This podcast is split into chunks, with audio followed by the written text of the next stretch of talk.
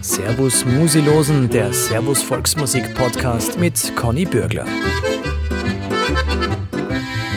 Grüß euch und herzlich willkommen beim Servus Musilosen Podcast. Wir sind wieder unterwegs und gelandet im Bad Guisern, genauer gesagt im Spielzimmer. Und das hat jetzt nichts mit äh, einem Spielplatz oder so zu tun, nur für Musiker nämlich. Es ist ein herrliches Tonstudio und machen dort das Ganze der Sebastian Bracher. Grüß dich, Servus. Grüß euch. Du Sebastian, erklär mir bitte, was ist das Spielzimmer und was machst du da? Ja, das Spielzimmer. Angefangen habe das Ganze vor mehr als zwölf Jahren inzwischen, wo ich die Chance gehabt habe, als relativer Jungspund in der neuen Musikschule in Bad Gäusern damals das Tonstudio einzurichten. Dann bin ich aber weggezogen nach Salzburgasse, ein bisschen flügge geworden und mit der Pandemie hat es mich wieder zurückgeschwappt nach Bad Gäusern. und dann habe ich gedacht, na, machst du das Studio wieder auf. Und weil dann ja, alle Bühnen zu waren und irgendwie die ganze Kulturszene in einer Schockstarre verharrt ist, habe ich gesagt, okay, ich mache jetzt das Studio für alle auf, die wollen, damit wir wenigstens ein wenig Kulturarbeit machen können. Aber was heißt das, ich mache Studio auf für alle, die wollen? Das heißt, äh, irgendwelche Musikanten rufen die an und sagen, hey, ich möchte bei dir spielen oder was passiert dann genau bei dir? Das war eigentlich umgekehrt. Ich habe so mal dann gefragt, wer, wer will denn gerade, wer, wer hat denn noch Lust, was zu machen? Und habe dann aus Bad Ischl einen Freund von mir, einen Chris Güttel, mit seinem Videoteam ins Boot geholt und dann haben wir einfach gesagt, okay, damit wir die Leute wenig was sagen können, machen wir einfach Video- und Tonproduktionen. Das kostet die Bands nichts, die können einfach kommen, die kriegen das ganze Material, damit weil eh nichts weitergeht, wenigstens ein bisschen was haben, dass sie nicht in Vergessenheit geraten. Aber das ist ja jetzt auch nicht irgendwas da. Ne? Du bist ja voll Profi und uh, die Videoproduktion, das schaut schon sehr professionell aus. Also kann man, wie kann man das machen und die Band sagen, sie müssen nicht einmal was zahlen dafür? Da muss ich schon sagen, habe ich Glück gehabt, dass einfach die Staatshilfen bei mir gegriffen haben und ich habe es einfach leisten können. Mhm. Weil du bist ja weit gereist, auch schon als Tontechniker. Mit wem warst du alle unterwegs? Oh, glaube ich leichter zum sagen, mit dem ich nicht unterwegs war. Nein, also ich bin 2007 nach Berlin gezogen, nach der Schiffstour mit Hubert. Schiffstour mit Hubert von Guisern, ne? Und habe da das Glück gehabt, in einem ganz großen Studio anfangen zu können. Habe ich wieder ganz klar angefangen mit Kaffee kochen, so richtig nochmal einen Schritt zurück, weil man dachte, ich will das Handwerk von Grund auf lernen und habe da zum Beispiel das Glück gehabt, ähm, in Mike Lindab von der Label 42, 80er Jahre Partie relativ bekannte, oder in Dominik Miller aus der Sting Band oder in Rani Krischer aus der Sting Band äh, zum Arbeiten und mit die war es dann immer so lustig, dass alle gleich gesagt haben, hey, du was, fahr als Live-Techniker auch noch mit und wer war denn noch dabei? Der Charlie Watts von den Stones war dabei. Mit dem bin ich am ersten Tag gleich richtig gestreitet worden. Ich habe nämlich das Fleiser Beatles T-Shirt angehabt. Hat er nicht gut gefunden? no, ich weiß nicht. Auf jeden Fall sind wir mal zusammengebracht, aber dann war es ein super Zusammenarbeiten, nachdem wir unsere Grenzen abgesteckt haben. Mhm. Und irgendwann ist mir aber dieser Haifischteich zu wild worden in diesem Riesengeschäft und ich bin wieder nach Österreich zurück und habe mir gedacht, wir haben in Österreich so viel schöne Musik und so viel schön handgemachte Musik, dass ich mich ein bisschen auf das konzentrieren möchte.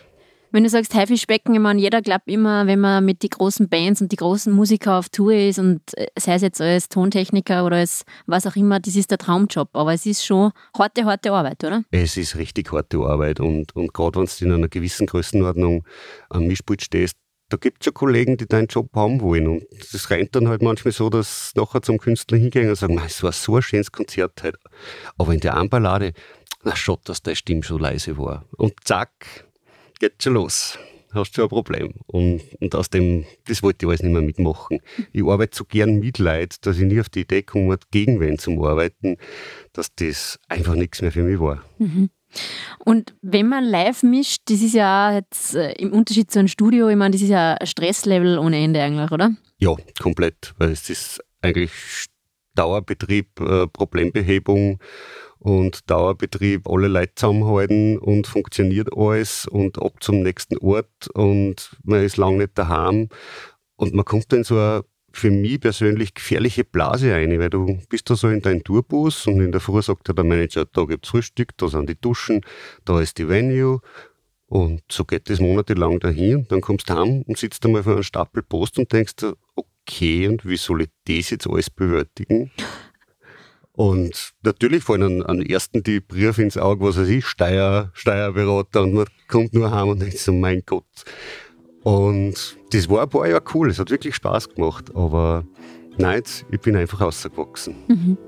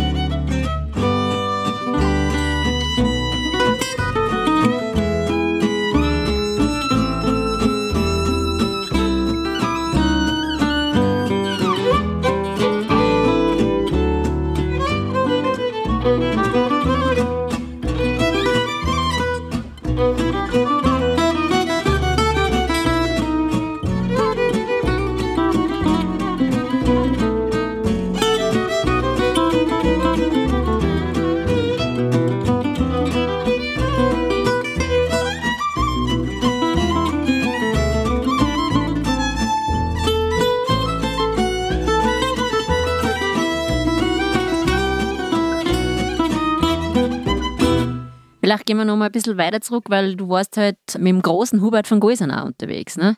Ja, da habe ich eine Karenzvertretung gemacht für seinen Backliner. Also war ein ganz kleines Rädchen im Getriebe. Ich habe mich um seine Gitarren, um seine Zirchs und um seine Trompeten und so gekümmert. Da war ich acht Wochen mit auf der Schiffstour. Dann ist der Original-Backliner wieder zurückgekommen.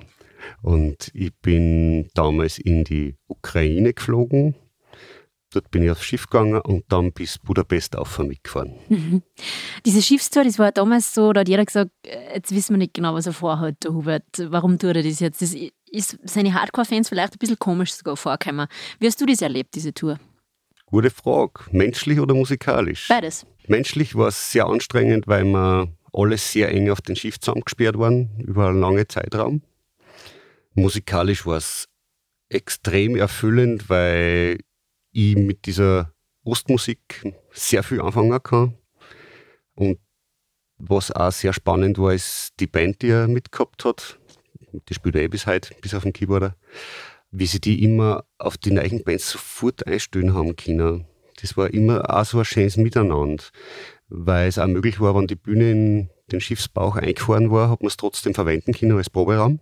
Und da waren einfach endlos lange Sessions an die Nachmittage, wenn wir nur einen Vortag gehabt haben zum Beispiel, wo wir nur unterwegs waren, ist sie halt zusammengesetzt worden und Musik gemacht worden und das nächste Konzert vorbereitet worden und das war ein super schöner Prozess zum Erleben.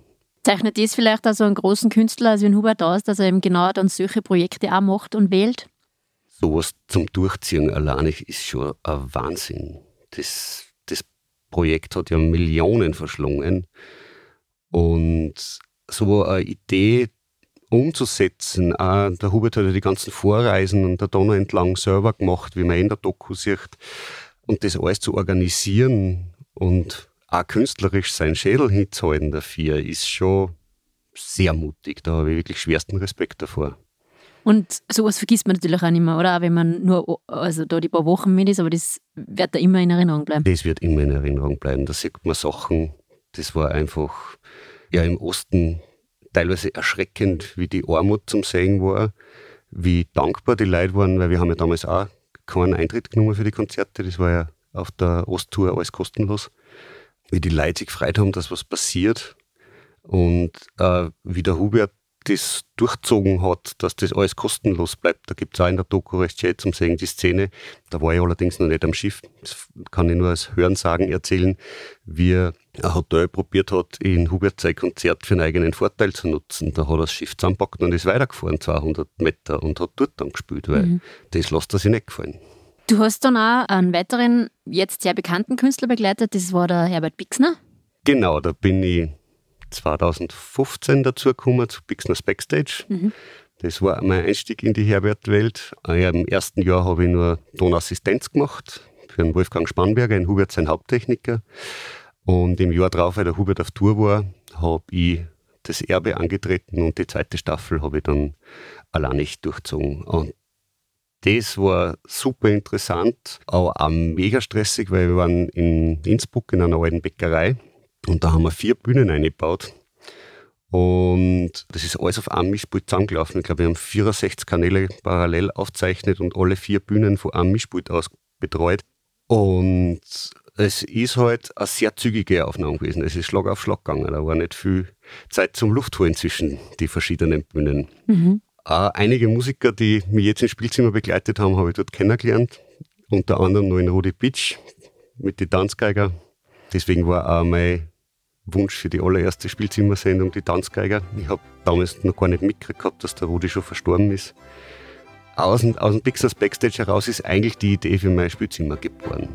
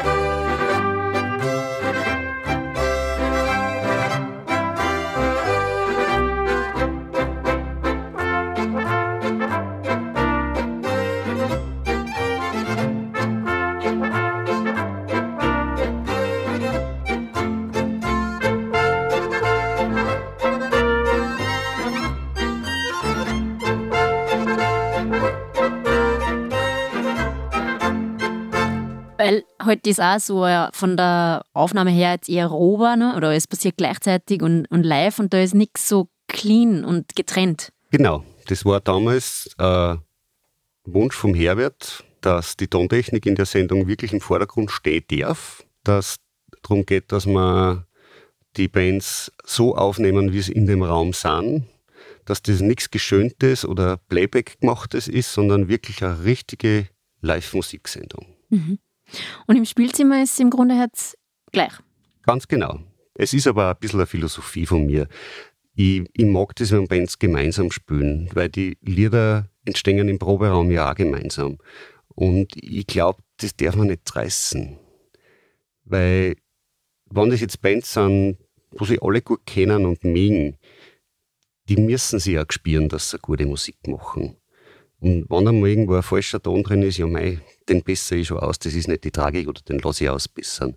Aber dass da alle einzeln im Studio sind und dann vielleicht zu mir als fremde Person kommen, die mich nicht kennen und sie dann aber so fallen lassen sollen, als waren sie in ihrem Bandgefüge. Ich glaube nicht, dass das funktioniert. Es ist doch eigentlich irgendwie eine komplett falsche Herangehensweise, oder? Weil Musik ist doch mit Gespüren und Gefühl und Singen und Reagieren und so. Und so lernt man Bands kennen und dann gehen sie ins Studio und alles wird getrennt. Genau. Das würde ich nie machen. Das würde ich keinen Musiker antun. Das da ich wie eine Kastration empfinden. Aber es ist dann schon so, dass bei euch die Tontechnik, die du da eingebaut hast, das ist schon alles natürlich hochprofessionell, oder? Wenn du das mal kurz erklärst, wie das funktioniert. Ja, also wir haben einen relativ großen Aufnahmeraum mit 180 Quadratmeter. Der ist daher, wo wir jetzt sitzen, in meine Regie verkabelt. Ich bin noch Liebhaber analoger Technik. Das Einzige, was ich digital habe, ist das Aufzeichnungsmedium, weil es einfach heutzutage nicht mehr finanzierbar ist, mit Bandmaschinen zu arbeiten.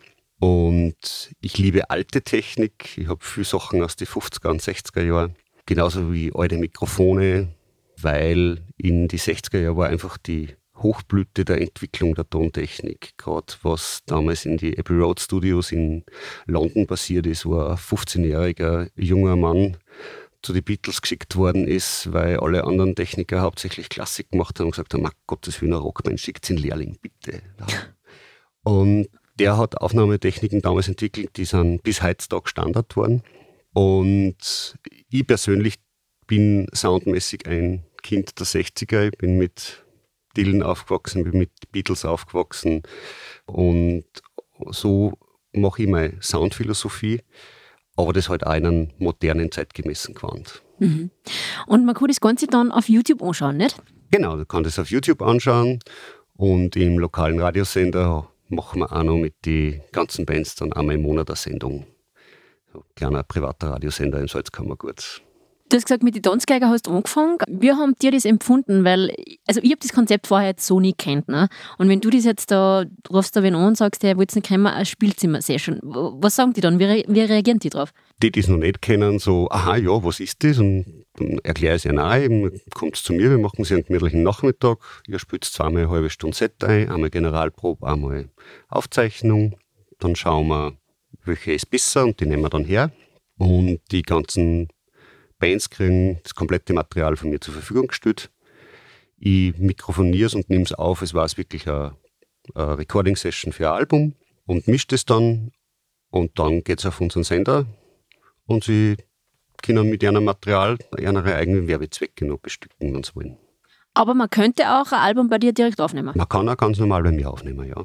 Die Tanzgeiger sind dann nach der Spielzimmer-Session mit der nächsten Albumproduktion auch zu mir gekommen. Das war ganz eine schöne, intensive Albumproduktion, weil es die erste nach dem Rudi sein Tod war. Und da sind auch schon manchmal ein, zwei Tränchen geflossen, wenn wir über den Rudi geredet haben.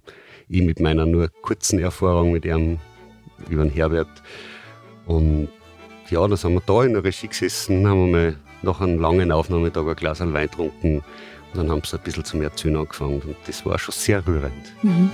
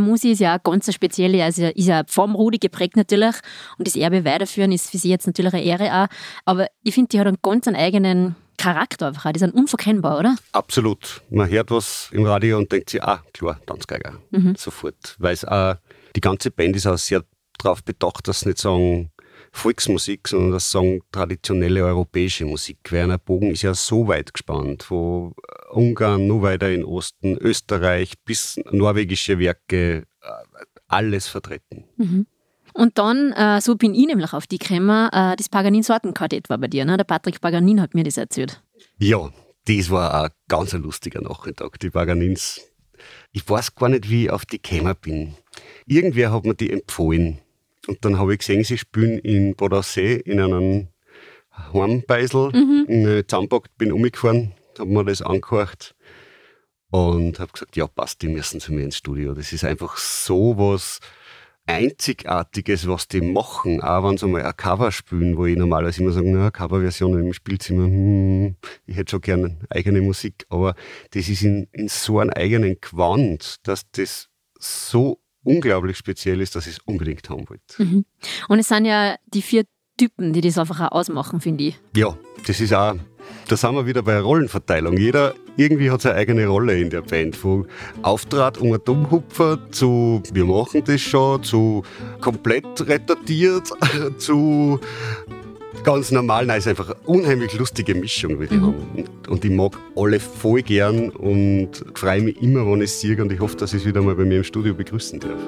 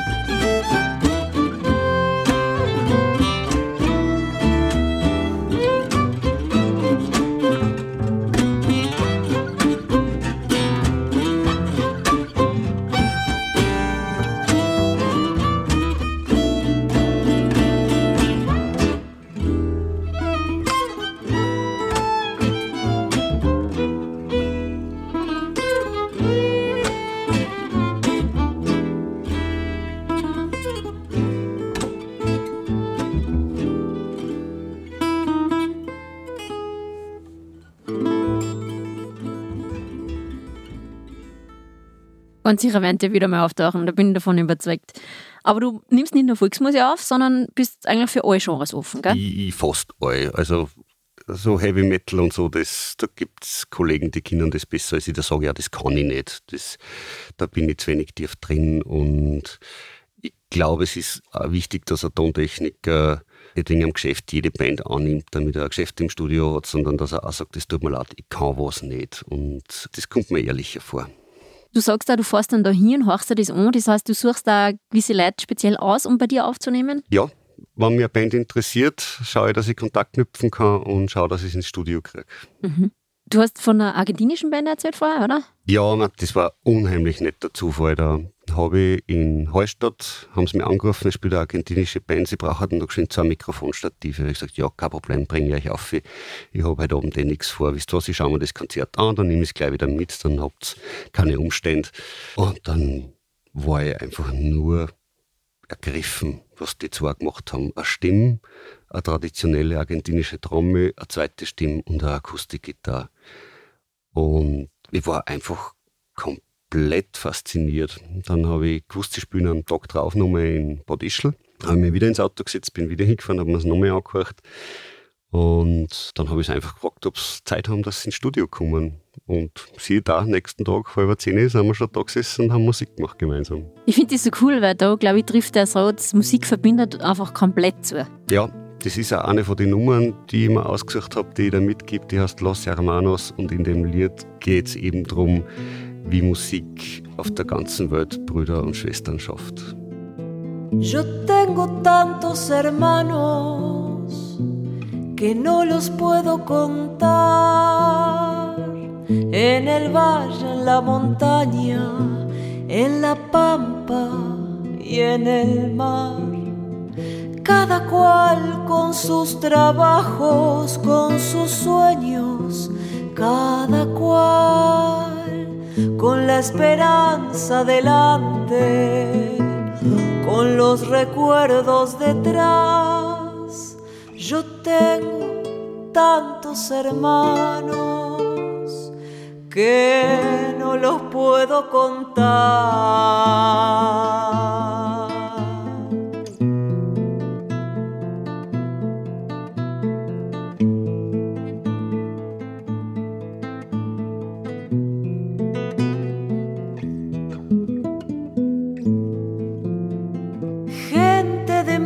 Caliente, por eso de la amistad, con un lloro pa' llorarlo, con un rezo pa' rezar, con un horizonte abierto que siempre está más allá.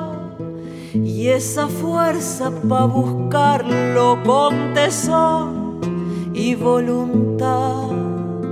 Cuando parece más cerca es cuando se aleja más. Yo tengo tantos hermanos que no los puedo contar.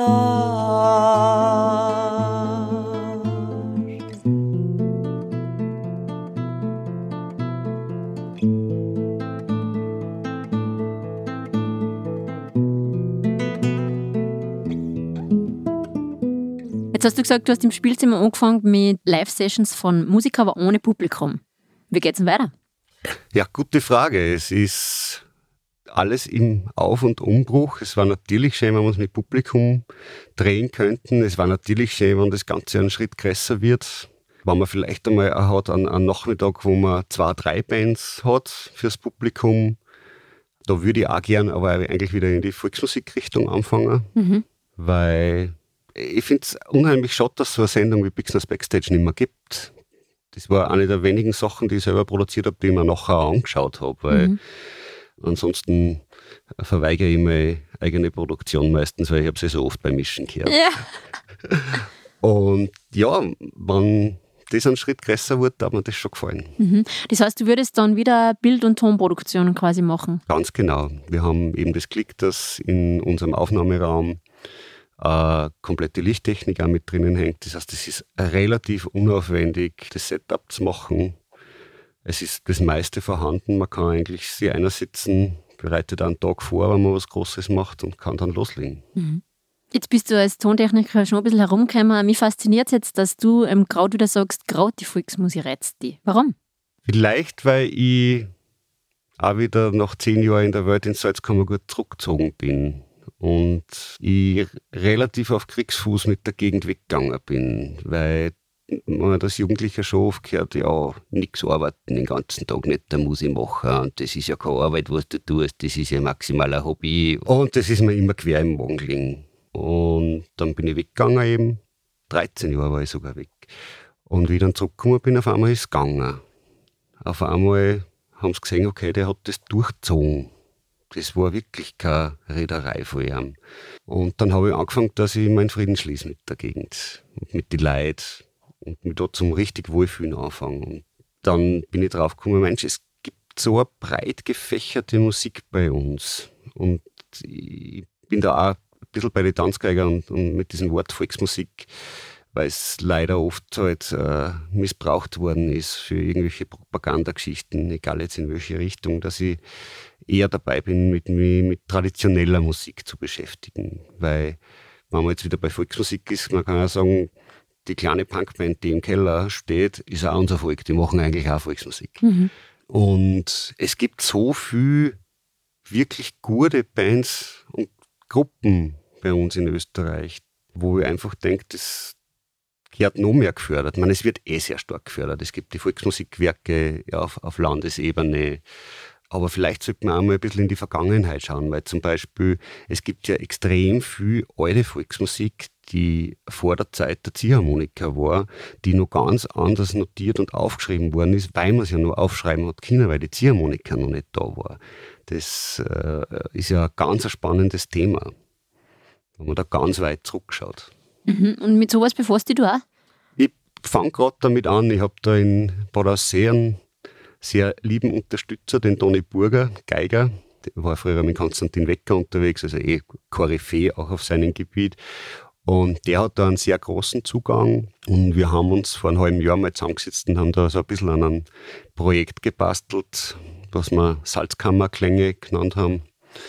Und da schauen wir gerade, ob wir vielleicht eben so ein bisschen auch in die Musikforschung eingehen können. Mhm. Was findet man da dann zum Beispiel außer, weil du sagst, Zeit vor der Ziehharmonika, was, was genau heißt das jetzt? Da findet man zum Beispiel außer, die haben tatsächlich Volksmusik aufgeschrieben. Es gibt im Wiener Staatsarchiv eine unheimliche Menge Notenmaterial von Volksmusik.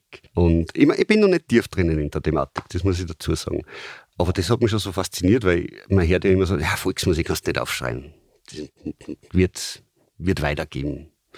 Und dann habe ich mir gedacht, naja, vielleicht war es ja zum Beispiel ein interessantes Projekt, wenn man gerade in Gäusern mal schaut, was gibt es alles so für Hausmusik, für Familienmusik, schnappt sie die alle mal und lasst alles gleiche Stücke spielen. Und schaut dann, wie verändert sich das? Und er fragt dann, hey, wie ist denn euch das weitergeben worden? Mhm. Dass man da so mal so ein bisschen einen, einen Querschnitt findet, so, okay, wie wird Volksmusik oder traditionelle Musik heutzutage weitergeben? Wie wird das heute vermittelt? Weil gerade das äh, Medium Internet da auch sehr viel macht. Man, man findet jetzt, wenn man um umschaut, immer mehr so Ziehharmonika-Schulen auf, auf digitaler Basis. Und ich glaube, das verändert wieder die Weitergabe der Volksmusik und, und der Tradition. Und was man halt auch mittlerweile merkt, dass viele Musikanten selber schreiben und das natürlich auch selber aufschreiben und auch die Noten dann verkaufen. Ne? Ja. Das ja. ist mittlerweile jetzt schon sehr üblich. Auch. Ah, da bist du besser informiert ja, als ich. Also macht ja auch Sinn, ne? weil wenn ich schon mal meine Musik schreibe, dann gebe ich sie ja weiter. Ist ja, ja. logisch. Ne? Ist ja auch schön, wenn es wer nachspielt. Das stimmt. Wer sind denn so die Nächsten, die bei dir aufschlagen werden? Am 17. Juni kommen die Tanzstudikanten aus dem Burgenland. Tanzstudikanten? Ja, ich okay. habe auch noch nicht mich näher beschäftigt. Über die bin ich gekommen, über die Tanzgeiger auch. Lustig. Und ich dachte, diese junge Partie, die brauchen Unterstützung die haben noch nicht viel, die haben wirklich gesagt, wir haben auch noch keine CD und wir haben noch gar nichts. So gepasst, kommt her. Mhm. Aber da basteln wir jetzt schon länger mal drum, da haben Lockdowns reingespielt, dass es nicht funktioniert hat und ich glaube, eine von den Musikerinnen hat ein Baby gekriegt, deswegen hat sie sich in Juni verschoben. Und weiter ist die Planung aktuell noch gar nicht. Mhm. Also du hast noch Platz und Termine, also wenn uns wer hört im Podcast, der gern bei dir eine Session machen würde, dann einfach melden, oder? Ja, unbedingt. Ich freue mich immer. Spielzimmer in Bad Gäusern, Spielzimmer 4822 heißt Ganz gell? genau. Das ist nämlich die Postleitzahl von Gäusern. Ganz genau. Muss man wi- wissen, weil braucht man nicht googeln, was die Zahl bedeuten soll. Es ist einfach die Postleitzahl.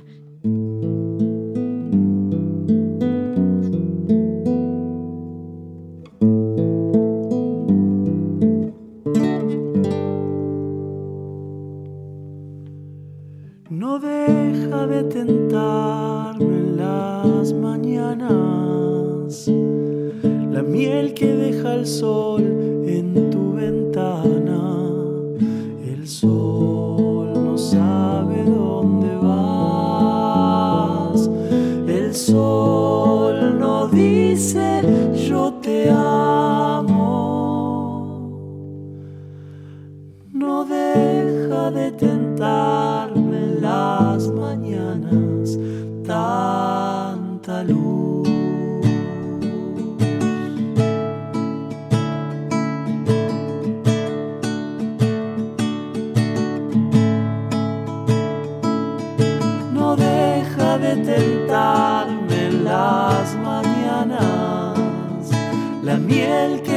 el sol en tu ventana.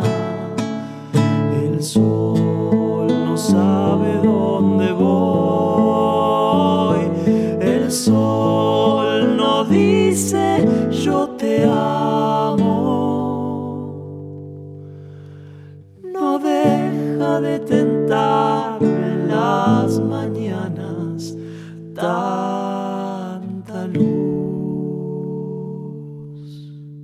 Ja, Sebastian, was hast du dann noch für Träume musikalisch, du selber? Boah, was habe ich für musikalische Träume? Die verändern sich so sehr, weil ich freue mich immer, wenn wer kommt und mir seine Musik da lässt, weil das ist immer so ein Vertrauensbeweis. So. Das Schlimmste, was da als Techniker passieren kann, ist, wenn einer hinter dir sitzt und du hast auf einmal das Gefühl im Knack, du machst meine Musik kaputt. Das ist so das Allerschlimmste, was da passieren kann.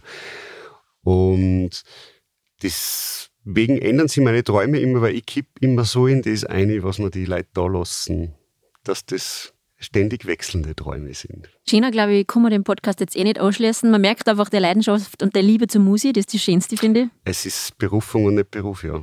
Ich sage danke, dass wir da sein dürfen. Sebastian, es war ein sehr cooler Podcast. Vielen Dank. Vielen Dank. Das war's für heute mit unserem Podcast. Wir hören uns bald wieder mit neuer Gäste und neuer Musi. Bis dahin sage ich danke fürs Zuhören beim Servus Musilosen.